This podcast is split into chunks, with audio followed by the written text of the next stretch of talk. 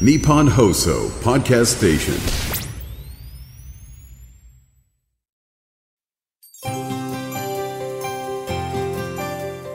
1月13日土曜日。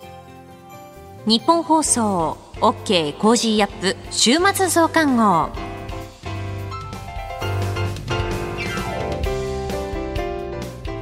日本放送アナウンサーの新業一華です。OK コージーアップ。週末増刊号。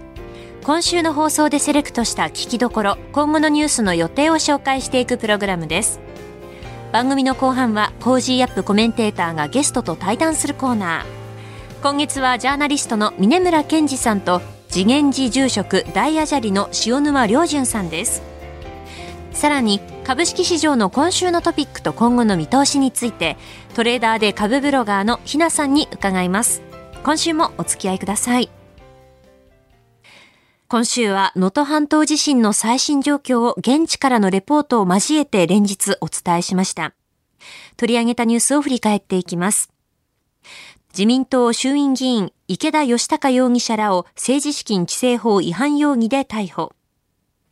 台湾総統選挙今週末13日に投開票。アメリカの12月の雇用統計調査、就業者数が21万6千人増加。中国 MI6 のスパイを拘束と発表。自民党麻生太郎副総裁がアメリカへ出発。岸田総理訪問へ地ならし。自民党が政治刷新本部を設置。能登半島地震、激甚災害と特定非常災害にというニュースを取り上げました。今週の聞きどころです。キャノングローバル戦略研究所主任研究員の峰村健二さんと取り上げた台湾総統選与党来候補が中国と現状維持を強調。中国の衛星台湾上空通過、総統選前に防空警報というニュースです。それでは今週のプレイバック。台湾総統選与党来候補が中国と現状維持を強調総統選挙を13日に控えた台湾で9日与党民進党の来清徳候補が記者会見を行い当選した場合は現状を維持し平等と尊厳の原則の下で中国との関与に前向きな姿勢を取ると強調しました。一方で来候補は中国の選挙干渉がこれまでで最も深刻だと指摘しております。えーまあ、現状維持というところは、あ蔡英文さんもそれを言っているというそうですね。すうん、まあ、これ、かなり来さん、慎重に話をしていたなという印象ですよね。やはりこのあのもう中国側からにはもう台湾独立派であるというふうにモレッテルを貼られていると。でもうまさにこの中国側のプロパガンダでいうと、うん、もし来さんになったら戦争になるぞいうふうにこう言ってると。いうところを打ち消す狙いがあったんだろうなと、私は現状維持と何度も強調して、蔡英文路線をしっかり引き継ぎますと、台湾独立なんかしませんよっていうのが、まあ、一番のメッセージだったなと。いうふうには感じましたね。うん。まあ、そしてね、えー、この選挙干渉についても指摘がありましたけれいや、これなんですよ。最も深刻ってこのライさんが使ってますけど、私これ大げさじゃないと思ってます。はい、私が見た中でも今回、私2か月前に、あ、10月か、昨年の、行きましたけれども、あの、本当に深刻だというふうに思う。これまで見たことがない選挙干渉だなという、まあ、正確に言うと見えないなっていうのを感じました。あの今までのこの選挙干渉っていうと、結構もう分かりやすい、もうなんかお決まりみたいな、もうベタベタな、あの吉本新喜劇みたいな感じの、またやるなみたいな、こう、牧歌的な選挙干渉だったんですね。はい、つまり例えばですけど、農協のおじさんとか、あの漁業のおじさんをなんかもう、その有力者を中国に招いて、接待付けにしてとか、えー、もうそういうもう、もうであとはその台湾商人っていうあのビジネスマンですね、はい、中国大陸にいるビジネスマンをもう返すんですね。彼らの選挙権を持ってるんで、はい、で、国民党に入れろっていう、もう分かりやすい、はいはいっていう感じのものがあって、ったんですね。もう全部航空券とかも出してやるから出してやるからって、で、みんなのおじさんたちがべらべら喋るみたいな、もうそういうもうなんか、規定演技みたいな感じだったんですが、今回はまあ、本当見えなかったです。私が行って、あの、定点観測してる地域もあるんですけども、見えづらいというか、ほとんど見えなかったですよね。もちろんそういうベタベタなのもやってるんですが、それ以上のものっていうのを非常に感じました。例えばそのネット空間とかですね、はい、なんかにも相当この浸透工作と呼ばれている、まあ、影響力工作とも呼ばれているんですけども、ものすすごくやられてるなと。さっきのその来世徳になったら戦争になるぞっていうキャンペーンっていうのは結構もう浸透してましたよね、台湾の人たちには。それを、まあ、あ中国側からやるんじゃなくて、台湾の人に言わすとか、そうあの最近そうですね、昔は中国からこうダイレクトにやってたんですけど、最近、そのいわゆる親中的な、その台湾メディアを使ったりとか、あとインフルエンサーですね。台湾のインフルエンサーの人にこうやったりとかっていう形でやってるので、こうはしごをこうやってな、なんていうの、ダイレクトじゃなくて、こう間接的なこう、工作をやってるので、まあ、それも見えない一つの要因なんだろうと。いうふうに思いますね。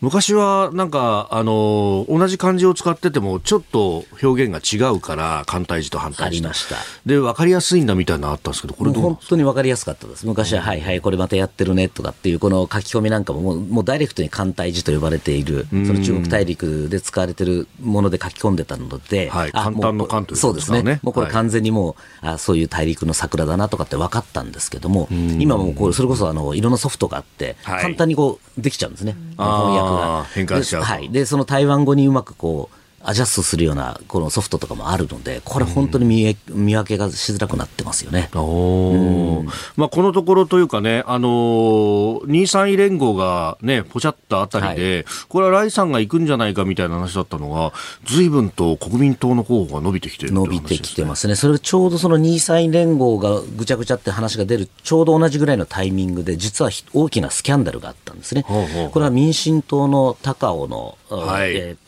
立法院、国会議員なんですけども、この方が、えー、女性問題で、うん、えー、もう次出ませんっていう事件があったんです。はい、で、この女性が実は中国大陸の女性の、いわゆるハニートラップじゃないかっていうに言われてたんです。で、この候補の方っていうのは、来世徳さんとかには近い方で、はい、ひょっとしたら次の高尾市長の候補じゃないかって言われたライジングスターだったんですね。で結構あの中国には強いこと言ってた人なんですけども、えー、なんだと民進党って中国に戦ってるかと思ったらべったりハニートラップあってんじゃねえかというので、あのあたりから私、ちょっとフェーズが変わったかなと思いますね。だけど、やっぱり民進党ってだめだよねと、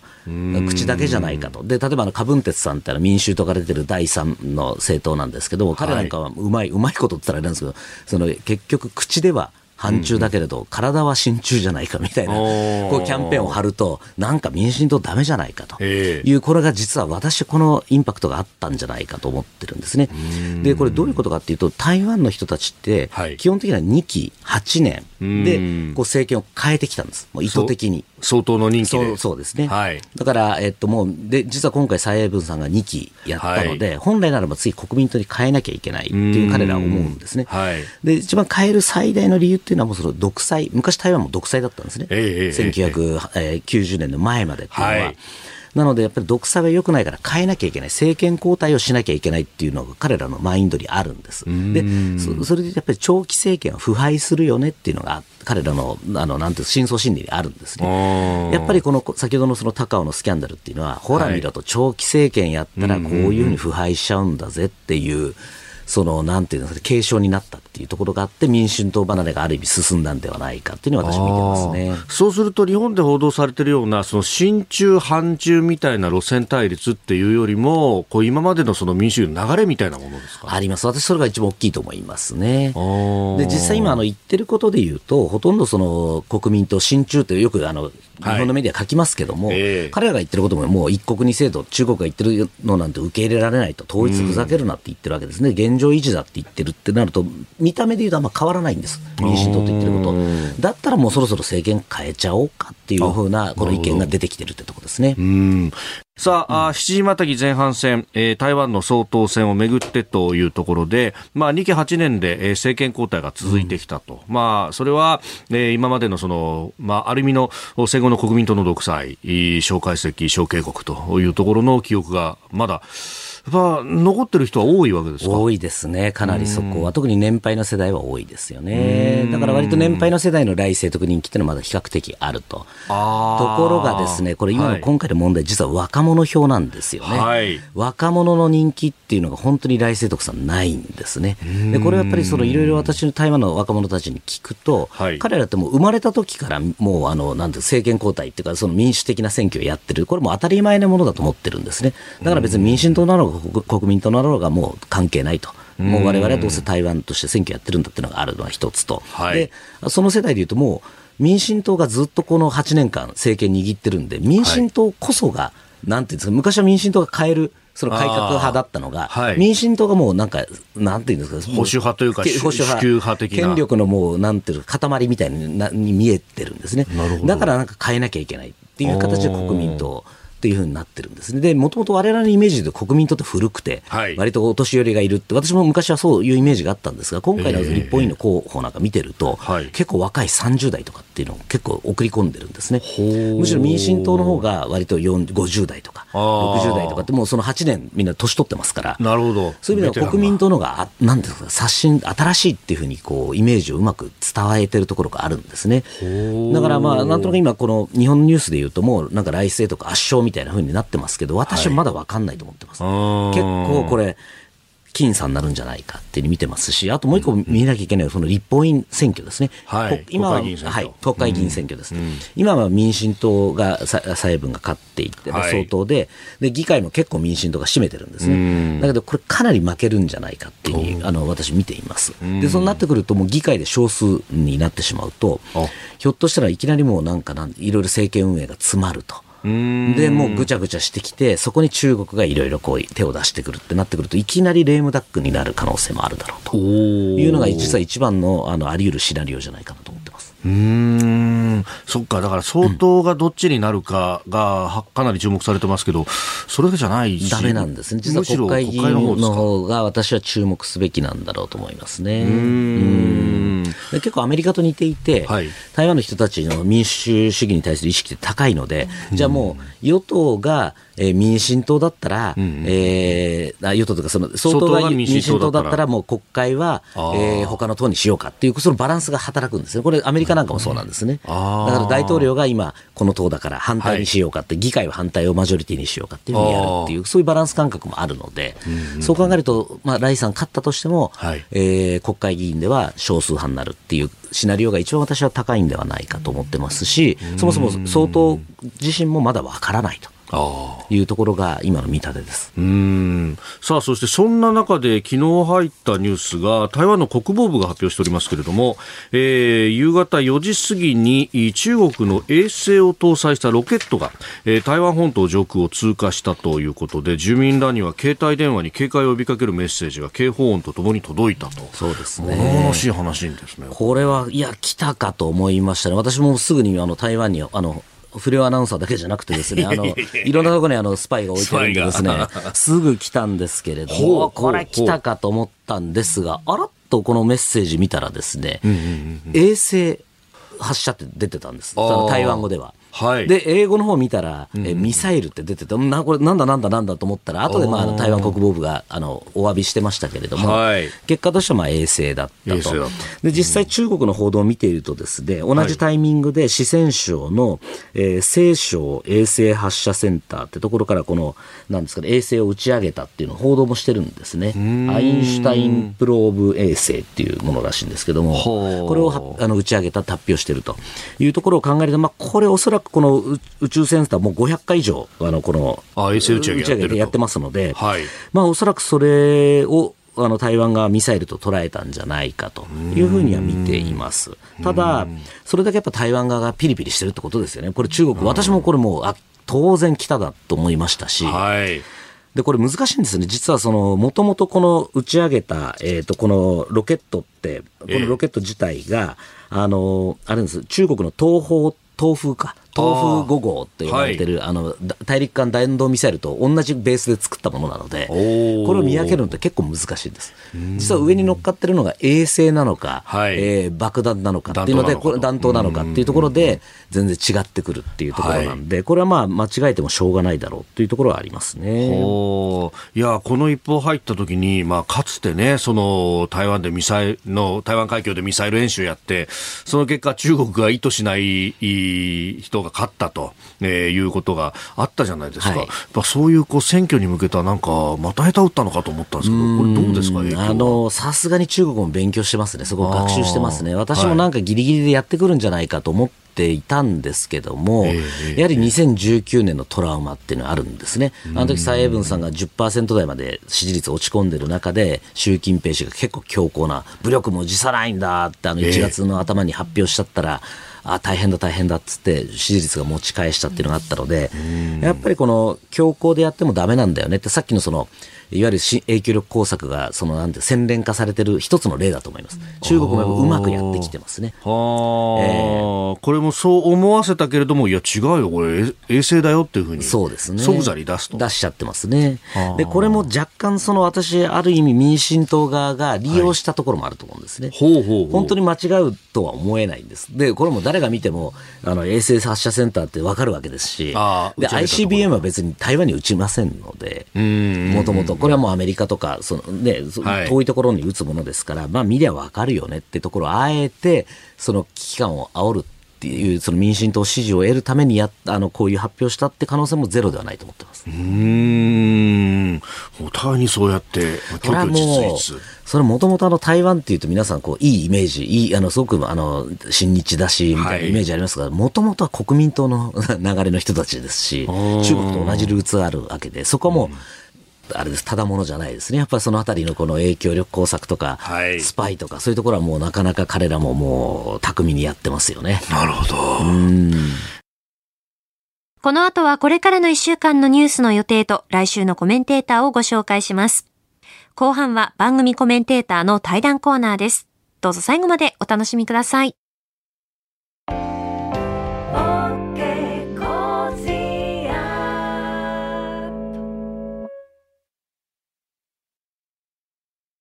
道徳って何だろう？思いやりって必要なの？その答えは道徳を考える月刊誌ニューモラルにあります。今や日本人の道徳力は世界からも大注目。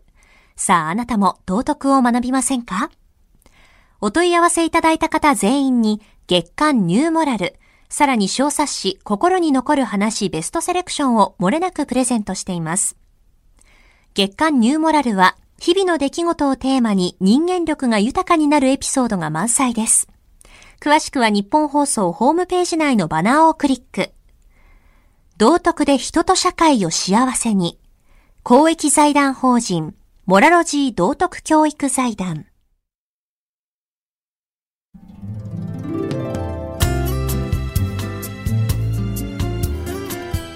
OK Cozy up 週末増刊号。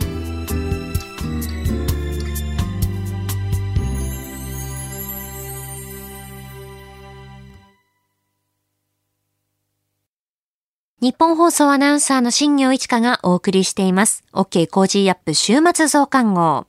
今週はシリーズ Cozy up 企業リーダーに聞くと題して、連日インタビューの模様をお届けしました。ANA ホールディングス芝田浩二社長、JR 東日本冨田哲郎会長、ローソンの竹増貞信社長、森トラスト伊達美和子社長、サントリー食品小野真紀子社長、えー、聞き逃した、もう一度聞きたいという方は、ぜひ、ポッドキャスト YouTube でお聞きください。そしてもう一つお知らせがあります。えー、先週から能登半島の被災地に入って現地取材をしていた飯田浩司アナウンサー、そして報道部藤原隆根記者、小永井和穂アナウンサー、内田幸アナウンサー、 Cozy up の番組内でレポートしてお届けしました。日本放送ポッドキャストステーションの日本放送報道記者レポート2024では、え現在小永井和穂アナウンサー、内田祐樹アナウンサーによる現地取材の様子をまとめたレポートを配信しています。え番組の中ではお伝えしきれなかった内容も含めてのレポートになっていますので、えぜひお聞きください。日本放送のポッドキャスト公式サイト、日本放送ポッドキャストステーション、Apple、Spotify などでチェックしてみてください。続いては、これからのニュースの予定をお伝えします。1月14日日曜日、グアテマラ新大統領を就任。大学入学共通テスト2日目。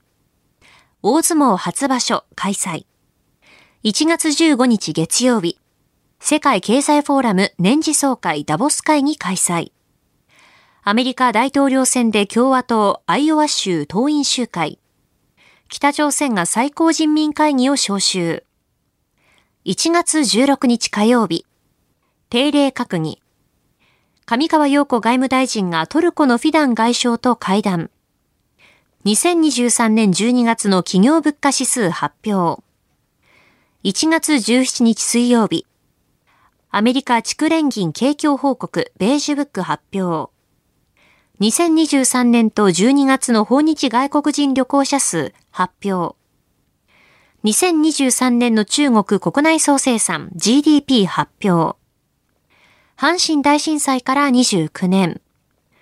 2024年用お年玉付き年賀はがき切手のくじの抽選。第170回芥川賞直木賞発表。1月18日木曜日、日本パラスポーツ賞表彰式。1月19日金曜日、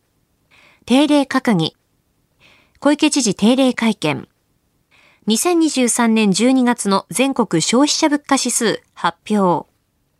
歌会始めの儀開催。1月20日土曜日、JAXA の月探査機スリムが月面着陸に挑戦。スキージャンプ HTB 杯国際大会開催。続いては来週のコメンテーターのラインナップをお伝えします。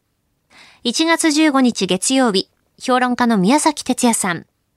16日火曜日、東大先端科学技術研究センター准教授で軍事評論家の小泉優さん。17日水曜日、ジャーナリストの佐々木俊直さん。18日木曜日、経済アナリストのジョセフ・クラフトさん。19日金曜日、地政学戦略学者の奥山正史さん。コメンテーターの皆さんは6時台からの登場、ニュース解説をしていただきます。えそして番組の中でもお伝えしたんですが、飯田浩二アナウンサーは今週末台湾総統選挙を取材していまして、え15日月曜日は台湾から、え飯田アナウンサーは生放送でお送りします。この後は Cozy up コメンテーターがゲストと対談するコーナー。今月はジャーナリストの峯村健司さんと慈眼寺住職大阿闍梨の塩沼亮潤さんです。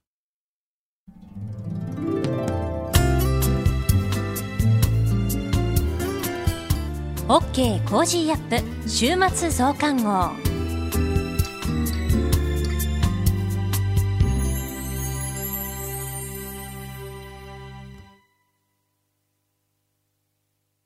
自分よし、相手よし、第三者よし。この三方よしの考え方は、より良い人生を築くための重要な指針です。モラロジー道徳教育財団は、ビジネスリーダーのための経営誌、月間三方よし経営を発刊。人づくり SDGs に取り組む企業の皆さんにおすすめの一冊です。お問い合わせいただいた方全員に月間三方よし経営の見本誌、さらに小冊子心に残る話ベストセレクションを漏れなくプレゼントしています。詳しくは日本放送のホームページ内のバナーをクリック。道徳で人と社会を幸せに。公益財団法人、モラロジー道徳教育財団。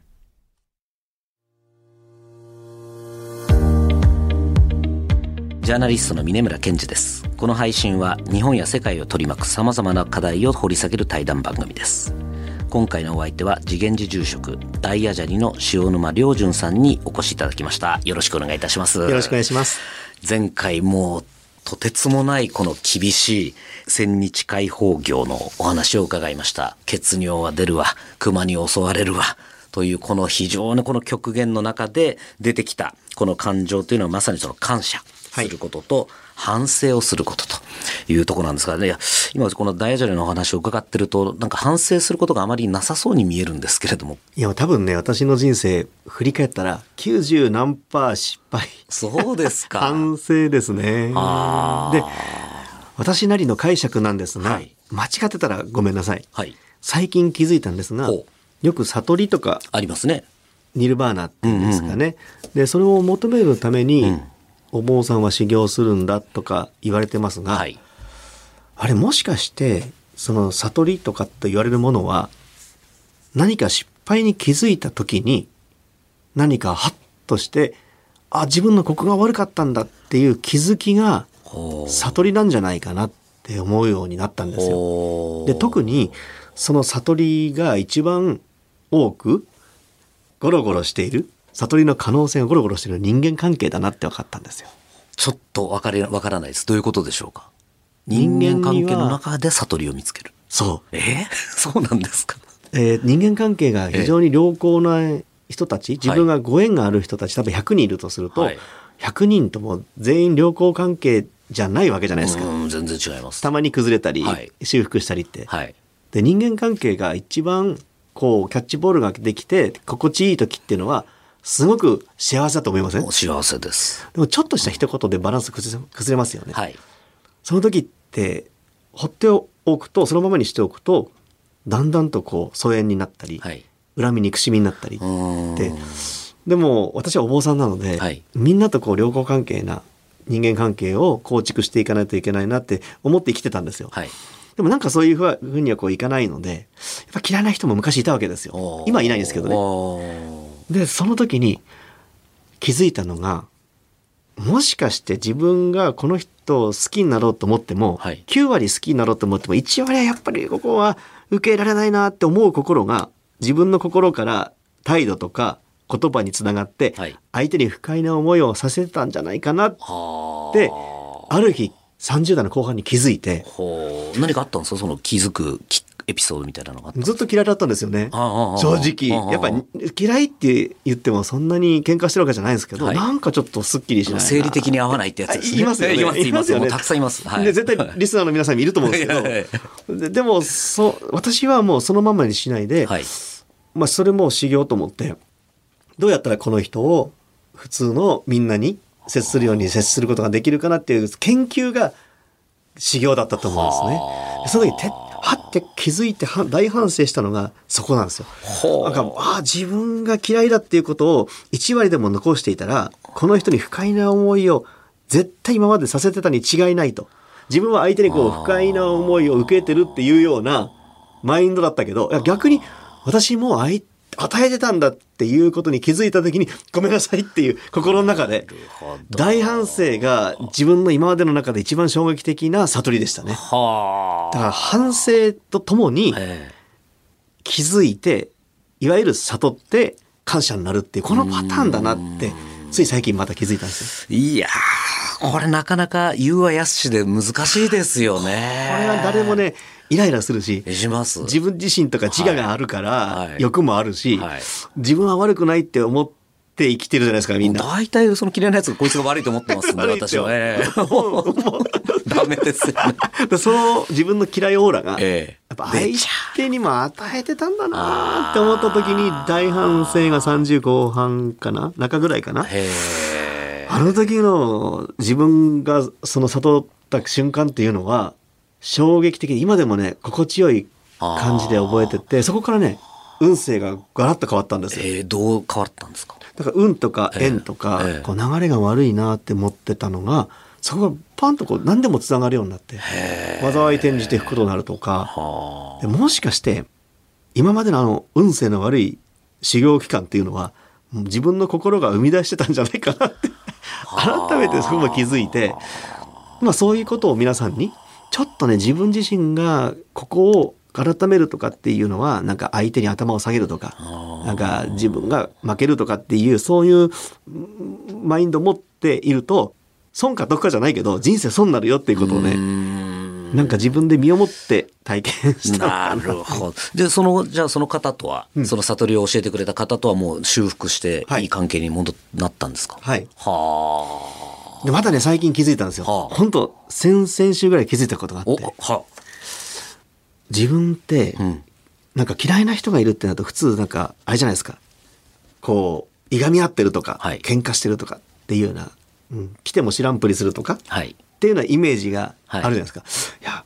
私は絶対に不快な思いをさせないように最低限度の礼儀礼節は持ってたなっていうことを改めて気づいて、うん。そこが基本ですね。どんなに嫌な相手でも最低限の礼儀礼節。ここはね忘れちゃいけないな。なるほど、それもまた結局恨みを買ったりとかってことになっちゃうわけですよね。なりますよね。ついついなんか綺麗なやつ出る、ね、目の前にするとなんかできなくなっちゃう自分がいるんですよね。私もどっちかというともうやられたら倍返し系なんで、もう100倍ぐらい返してやろうっていうタイプなんで、どう、ちょっとこれまだ悟るにはまだ時間が、で、どうしてもこれ、あの、すみません、ちょっと愚痴っちゃいますけど、やっぱり今安全保障とかってやって、特に私研究対象がまあ中国とか、ああいう国なんですね。そうするともうまさにその倍返しみたいなことばっかりやってる、うようにのことばっかりやってる。で、安全保障ってまさにその裏、相手に攻められるかもしれないっていうところで、えーこう自分を強くしてやるんだみたいなこうジレンマがある、あの世界なんですね。全くこの正反対なところに話なのかなと思っちゃうんですけどうん。でもね本当にそういうこう大きなね大きな大きな世界で見ていくと、うんなんかこう人類はもっと視野を広げて、うん見える範囲だけではなくそういう欲しいなとかこうしたいなとかってまあ我々思うんですがそういう欲望のままに生きるんではなくこう今は宇宙っていうのが実際には見えないけど、映像とかで見えるわけじゃないですか。はい。浮かんでんですよこの地球ってこの不思議と。ねえそういう微妙なバランスで我々がこの世に存在しているってことにやっぱ感謝するとあと私たちって何年生きるの？って全てをこう例えば権力とかお金とか地位とかいろんなものをこう手にしてもあなたあと何十年生きんですかって保証誰もないし、ね。明日死ぬかもしれないし。暗殺されるかもしれないしってことですね。はい、そう考えると、うん、なんか毎日を楽しくみんなで過ごしてみんなで助け合って生きていった方がいいんじゃないの？っていうことに人類は気づいていかないといけないですよね。ね寛容な心を持って欲を出さずにって思いますけど。でもどうしてもこの国際政治をやってるとですね、欲の塊なんですよね。皆さんこのちっぽけな領土を取りたいとかですね。もうとにかく、あの、終身、え、もう永遠にこの権力を持ちたいみたいな人たちを見てるとですね、こっちの心も汚れてくるんですよね、どうしても。あうんなんかどうなんだろうねこう遠くホットキャットか神とかいう人たちが存在が地球見たら、うわ子供だなって思うかもしれないね。そうですよ。馬鹿らしいと、なんでしょうね、本当は。こう戦争とかも本当に。でもこれなかなか戦争がやむこともないですし、どうしてこうひ人は憎しみああるのかなっていうのは常々考えちゃいますね。ねでもそうなるとやっぱり東洋の、うんこう思想というか特に私はお坊さんなんで、はい。仏教という釈尊が説いた、こういう、うん、教えを、うんたまにこう触れるもんで一番大事なことは慈しみの心、はい。相手を思いやる心とあと因果率どういうこと？因果率。はい、自分がやったことが返ってくるっていう。多分この反動の作用は2500年前に釈尊が気づいてたんですよね。はあ。嫌なことを相手にすると嫌なことがどっかから返ってくるっていうようなこの因果率に気をつけろっていいことしたらいいことが返ってくるっていう、うんまあ、この2つは今世界に必要なことだと思いますよね。なるほど。このまさにあれですね、行いがいいか悪いかみたいな話になってくるわけですね。はい。いや、そうするとやっぱこのジャーナリストの仕事ってあんまりこの行い良くないことばっかりしてるので、そうなんですか？いや、やっぱりこのあれですよね、こう、不祥事を暴いて、えー追求したりとかって、まあその人に対してみると、あまりこう、いいことはしてないわけですよ。まあ、社会正義のためにはやってはいるんですけれども、はい恨みは買ってますよね。そうか 買い、買い続けてますね。じゃあ愛あるジャーナリスト。あ、いや、世界初目指しますか。はい、ちょっとそうですね。実際実際こうなんだけども、ええここを改善していったら、はいもっとあなたの会社が良くなるんじゃないの？あーとかそうですね。うん、皆さんちょっと今回暴露的な感じになりますが本当のことを言いますと、はいただあなたの会社もいいことやってんだからそうですね。こういうところ改善みんなした方がいいんじゃないの？っていう提提案？提案、提言とかですね。提言？そうですね。だから私もその四半世紀ジャーナリストをやってあの、新聞記者をやってて、やっぱり今研究者の方、道に行ったのもそこですね。やっぱその提言なんかもう人潰したりとか会社潰すのももういなくなっちゃうので、うんはい、もうだったらこう、いい方にしたいなっていうのもちょっとあって、やってるんですが、もう手遅れかなっていう感じもしないいやいやいや大丈夫ですか？もう最後の一息までチャンスありますから。そうですか。ぜひ。いや。そうですね。あとそう、やっぱりその、どうしてもこの伺いたかったのは、この、最近、まあ、あの、整えるっていう話があるじゃないですか。はい、整わないんですよね。私も締め切りが追われてたりとか、あの、明日の朝ら、あ、工事アップに出なきゃ起きなきゃなとかって思ってると、どうしても心が乱れるんですけど、どうやって、この、整えていけばいいんでしょうか？やはりね、私、思うんですが、はい、私も忙しいというのは、お坊さんはあんまり使っちゃダメだって言うんですよ。心がなくなるっていう感じだから。そうですよね。はい。でも実際は忙しくなってしまうと、はい、ちょっと自分でも工夫してるのが、歩く姿勢とか、座ってる姿勢とか、まあそういう、うん、まあちょっとしたこう健康法とかって、うん、自分でも取り入れますね。というのはこれ修行から得たんですが、あの人間ってやっぱ体っていうか姿勢を整えると呼吸が整ってくるんですよ。はい、そうするとなんか精神が非常に安定してくるっていう。で私は歩きながらそれをやってたんですが、はい、座ってやるお坊さんは座禅って言うんですよ、ね、歩行禅みたいな感じで歩く修行は。その姿勢を良くして歩く歩,、はい、歩いて呼吸を意識してってことですか、はい移動の時もね、スマホこう見て猫背なんだね。そうですね。はい。あの、あの、あるインタビューを拝見したら、なんかテレビを見る時も横にならずに、こう、いい姿勢でご覧になってるっていうふうに。はい。あ、そうですか。はい。疲れませんか？でもなんかずっとこうビシッとしてるなきゃいけないですよね。えーとね、これね、多分ね、あの、一人を慎むというお師匠さんの言葉を大切にしてるっていうか、はい、たまにこう、ラジオでお話をさせてもらったり、はい、人前が多いじゃないですか。はい、でそうすると、なんか日常生活誰も見てないところをきちんとしてるとオンオフがないので。ああそのままの素のままってこと、ね、そのままで出れるのが非常に楽ですよね。全部見てっていう。でも疲れますよね。なんかオフが欲しくなりません？なんかだらっとしてなんかポテトチップ作ってビール飲んで横になりたいみたいなないですか？そういう。ない。ないですか、うん、だオフっていうかもう仕事がオフみたいな感じ？はあ。どんな何千人の舞台に立ってもなんか楽しんでオフやってるって感じ？はあ。その方が楽ですよね。まあ楽ですけど、気持ちはわかりますけど、できないですよね。すみません。全然これやっぱり大煩悩が出てきて、なかなかすみません。話が、あの、あれですけれども、ちょっと大アジャリと、これままさに、あの、この後もっと深い話をちょっと、あの、次回以降させていただければと思います。はい、えー、今月は次元寺住職大アジャリの塩沼良純さんにお話を伺っております。次回もまたよろしくお願いいたします。よろしくお願いします。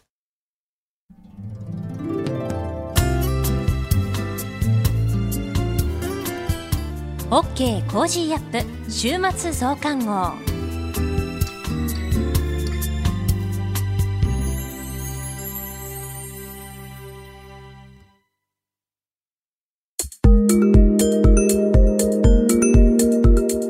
オッケーコージーアップ週末増刊号株式市場の今週のトピックと今後の見通しについてトレーダーで株ブロガーのひなさんに伺いますよろしくお願いしますはい、ひなです。今週も個人投資家の視点から今の株式市場をお伝えいたします。一つ目のポイントは復興関連から電線需要に注目です。2024年になった途端に石川県で震度7の地震、翌日は羽田空港で航空機の接触による大事故が起きました。被害に遭われた皆様へ心よりお見舞い申し上げますとともに、皆様の安全と一日も早い復興を心からお祈り申し上げます。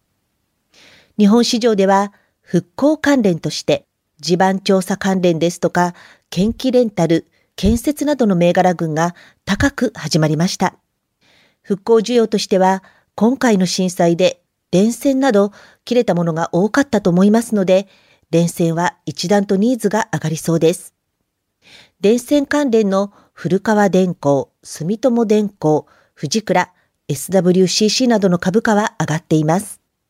富倉は私のメルマガで12月21日に取り上げていましたが、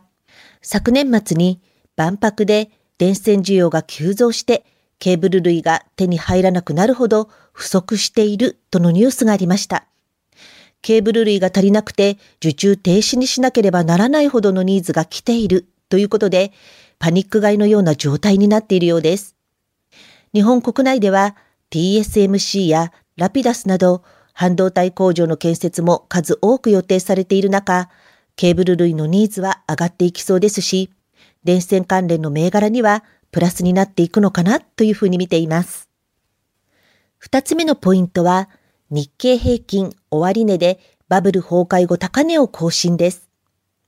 今週の日経平均は上昇続きで、一気に3万5千円に乗せてきました。買われた理由としては、新 nisa の資金流入や海外投資家の買いなどが挙げられます。それにしても、2日間で1000円以上の上昇になるほどの影響力が新 nisa にあったということには大変驚きました。日経平均が上がってくると、強気の話ばかりが耳に入ってくるようになりますが、本当に高くなっていくにしても、急落などの振り回しも途中には必ずあるものですし、あまり強気になりすぎるのも危険かなとは思います。今は海外投資家の日本買いの資金も入ってきているようで、特にソニーや任天堂などの大型株がよく上がっています。このような上がっていく銘柄を途中で買うよりも、今あまり上がっていっていない鉄鋼株やメガバンクの株など、調整の動きになっている銘柄群を見ていこうかなと思っています。今後の見通しですが、新 nisa で人気化する銘柄はしっかりチェックしておきたいですね。例えば、NTT、日本電信電話の株は上昇続きとなっています。新 nisa は今年からスタートしましたが、買い付けは受け渡しの関係で昨年の12月28日から可能となっていました。その前日27日から株価は上昇続きとなっています。この銘柄に関しては、新 nisa で初めて株を買うけれど、何を買えばいいのかな？という時に、まずはおすすめになる銘柄かなと思います。その理由の一つとしては、倒産の可能性が低いこと、また、薬場代金が低くて手掛けやすいこと、そして配当利回りは2.8%ある。このあたりの要因から買われているという側面はありそうです。NTT と同様に伝統となっているのが日本タバコ産業 JT ですね。こちらも高配当で倒産しなそうな企業ということで、新 nisa への組み入れを狙っている人は多い銘柄かなと思います。乗り遅れたと思った時は無理をせずに待つというのは一つの手だと思います。今週の相場格言。景気の主役につけ。日本の相場格言です。その時代の日本市場の主役となる業種や銘柄に注目して投資をしましょうという教えです。足元の相場のように225銘柄に資金が集中しているときは様子見姿勢の強くなっている中小型株よりも今の市場を牽引している大型株に投資をするのが利益確保の近道となります。時代に合った主役銘柄についていきたいですね。以上、ひながお伝えしました。トレーダーで株ブロガーのひなさんに株式市場の今週のトピックと今後の見通しについて伺いました。ひなの株ブログではおすすめの銘柄、株の話や投資情報など発信しています。ぜひこちらもチェックしてみてください。